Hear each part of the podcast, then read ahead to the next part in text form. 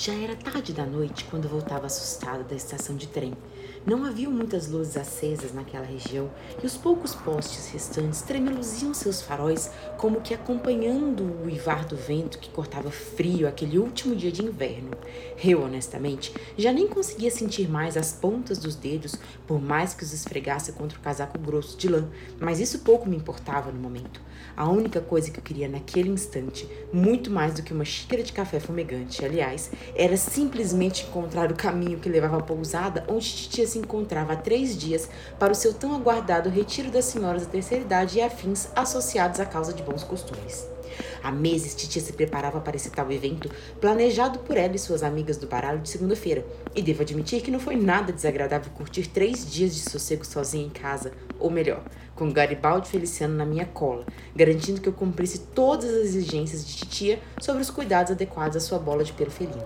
Mas eu sabia que seria bom demais para durar muito tempo quando o telefone tocou e escuto uma titia desesperadamente esganiçada do outro lado da linha. Querida, você precisa vir aqui imediatamente! É uma urgência! Ainda tentei argumentar que ter esquecido seu baralho especial de cartas escocesas para o jogo fantástico das senhoras não chegava a ser uma urgência exatamente, mas sabendo como titia conseguia ser convincente ou irritantemente exagerada, me apressei em deixar Garibaldi com a vizinha, juntamente com a lista de quitutes que ele deveria comer a cada duas horas. Francamente, titia, por isso esse gato é tão gordo. Hum. E segui para a estação de trem mais próxima. Tudo parecia ir muito bem e eu planejava chegar no fim da tarde, mas o destino evidentemente resolveu rir dos meus planos e simplesmente me fez dormir demais no trajeto, fazendo perder a estação certa. Tive de esperar o trem chegar ao final da linha para retornar e descer na cidade onde Titi estava, mas daí já era tarde da noite e eu, sozinha numa estação de trem deserta desconhecida e sem bateria no celular, só tinha uma opção: andar. E ali estava eu, andando pelas ruas mal iluminadas de uma cidade estranha, tremendo até as pontas dos dedos do pé e desejando apenas que algum carro ou ônibus passasse para me dizer ao menos a direção para onde devia seguir. Olhava para trás de instante em instante, dando de cara para uma escuridão que me assustava mais do que o silêncio que reinava, quando numa dessas checagens paranoicas por sobre ombros e andando mais depressa possível, senti todo o meu corpo estremecer ao colidir com Olha para onde anda, dona! Me equilibrando para não cair após o forte impacto corpo a corpo, senti meus olhos se adaptarem à escuridão e notei que diante de mim estava um jovem alto, muito magro, cabelos compridos e uma mochila semi-aberta que devia estar nas suas costas, mas que agora estava no chão, junto com algumas folhas de papel que haviam caído dela, provavelmente depois da nossa trombada. Me desculpe, murmurei, não sabendo se eu ajudava a guardar suas coisas ou se continuava andando, ou melhor, correndo, porque até onde eu sabia, aquela podia ser uma tática de assalto muito bem planejada. Na iminência de começar a correr realmente, parei subitamente quando meus olhos fixaram em uma foto que tinha caído de sua mochila, na qual, mesmo diante da penumbra da noite, eu conseguia ver o jovem carregando nos ombros um menino com cerca de 4, 5 anos, muito parecido com ele. Vagarosamente me abaixei para pegar a foto, sentindo uma energia forte vindo dela, quando rispidamente ele tirou a foto das minhas mãos e pegou de volta, dizendo: Isso é meu! É, eu sei, murmurei constrangida. Desculpe, eu só queria ajudar. Já ajudou muito não olhando por onde anda e me fazendo perder tempo, falou, ainda hostil, enquanto colocava a foto no bolso da calça com cuidado.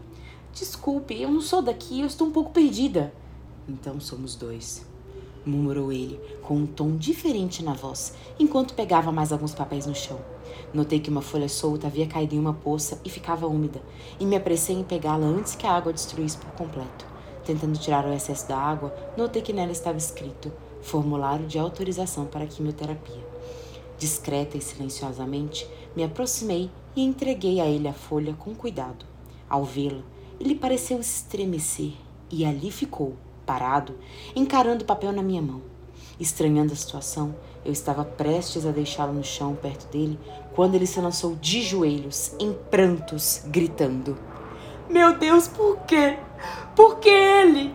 Ignorando todo o bom senso, sentindo a dor dele saltar por todos os cantos do seu corpo, simplesmente me abaixei diante dele e ali fiquei, ao seu lado, em silêncio, aguardando. Alguns minutos se passaram até que seu choro alto deu lugar a lágrimas solitárias, e foi quando ele falou com a voz rouca e repleta de angústia: Meu irmão, meu irmãozinho está no hospital há meses, com uma doença cruel que não responde a tratamento algum. já vai entrar para o segundo protocolo de quimioterapia, mas os médicos não estão esperançosos. E minha, minha mãe. Nesse momento, ele para e respira fundo para conseguir continuar. Minha mãe não sai do lado dele em um único segundo. Seus olhos fundos denunciam as noites em claro, orando por uma cura que no fundo ela sabe. Silêncio. Por quê? Porque ele, uma criança tão amável, doce, a única pessoa que conseguia tirar o melhor de mim. Tantas coisas erradas que já fiz, tantos arrependimentos. E ele sempre com aquele olhar singelo, me fazendo acreditar que em algum lugar dessa minha alma ainda tinha algo de bom. Com aquele sorriso espontâneo, uma gargalhada cheia de vida. Uma vida tão jovem, tão curta. E já está tendo que enfrentar tanta coisa. Ele não merecia isso. Ela não merecia isso. Por que não eu? Por quê? Eu simplesmente não mereço. Não mereço estar aqui. E ele chorou novamente, cobrindo seus olhos com as mãos, fazendo com que a manga da blusa escorregasse, revelando inúmeros cortes em seus pulsos. Olhei para o lado e vi, em sua mochila entreaberta, uma faca pequena, mas afiada o suficiente. E nesse momento, compreendi. Deixando que as lágrimas escorressem também pelos meus olhos, falei quase que em sussurro. No seu choro brada o desespero, a força de quem quer lutar, mas que está cansado demais para seguir. Cada lágrima escorre a dor que transborda, o desejo de um novo alvorecer, mas o medo de sair da própria penumbra. Eu vejo em você a sombra de um passado de ilusões, de decepções, de vazio, de tanto arrependimento. Mas eu consigo ver também luz. Luz de quem está cansado, cansado demais para caminhar, mas persistiu, seguindo apesar de tudo. Luz de quem muito caiu, mas a cada queda encontrou forças no invisível e se reergueu. Essa luz que seu irmão podia ver em você e que o fazia transbordar em primavera de possibilidades, mesmo que por alguns instantes. Eu vejo luz, eu vejo força, eu vejo garra. Garra para fazer ser diferente, para fazer seu irmão se orgulhar de tudo aquilo que, na singela inocência dele, ele sabe que está dentro de você.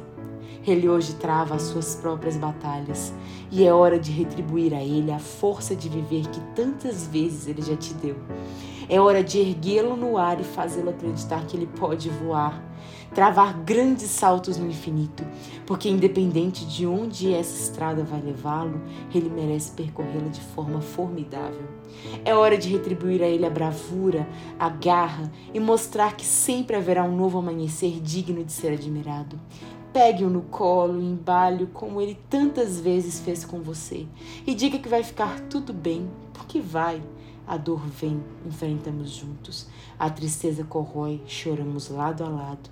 A vontade de desistir assola, a encaramos de frente e dizemos que sempre há motivo de continuar, porque nunca é chegado o fim verdadeiramente. A vida se faz a cada segundo. Então não desperdice o seu aqui Vá, vá para o seu irmão, vá para sua mãe e viva com eles plenamente o presente que hoje se faz recorte de uma linda lembrança que o futuro suspirará como passado. Apenas viva, vivam, porque a vida, meu caro, é presente raro, inigualável, inafiançável, sem trocas ou devoluções. É quase como uma canção de ninar, brevemente intensa, do tamanho exato para trazer conforto e paz. Não consigo precisar quanto tempo durou aquela nossa conversa, quando ele se levantou e me abraçou profunda e intensamente e seguiu. Também não sei ao certo quanto tempo fiquei ali parada, com os olhos ainda embargados, quando notei um último papel que ele deixara para trás. Percebi que era uma canção que começava assim: Bem, eu conheço a sensação de se encontrar preso à beira do abismo e não há cura. De se cortar com uma navalha afiada, eu estou lhe dizendo que nunca é assim tão ruim. Aceite isso de alguém que já esteve onde você está, caído no chão, e você não tem certeza se você pode aguentar mais.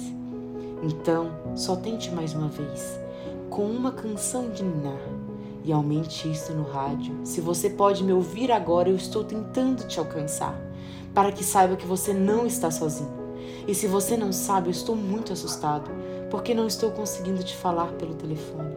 Então basta fechar os olhos, porque aqui vai uma canção de Ninar, a sua própria canção de Ninar.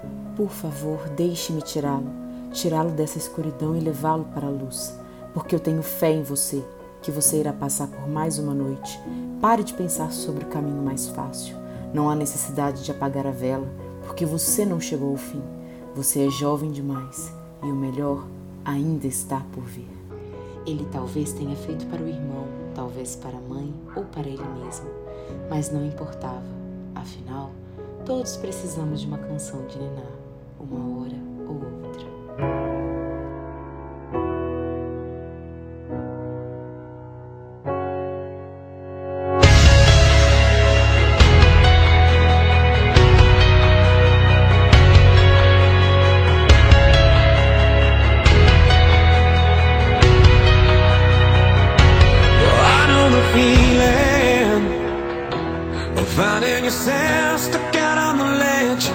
And there ain't no healing From cutting yourself at the jagged edge.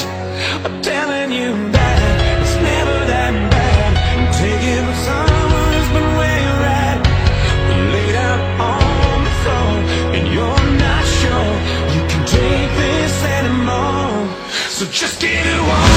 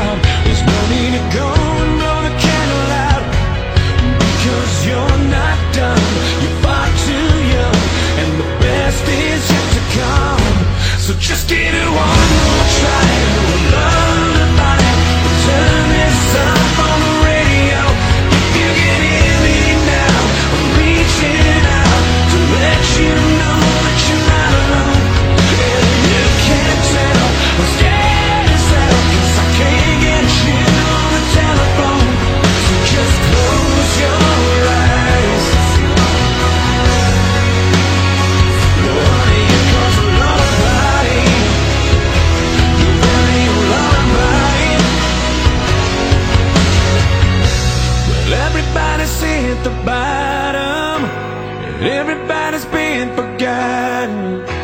When everybody's tired of being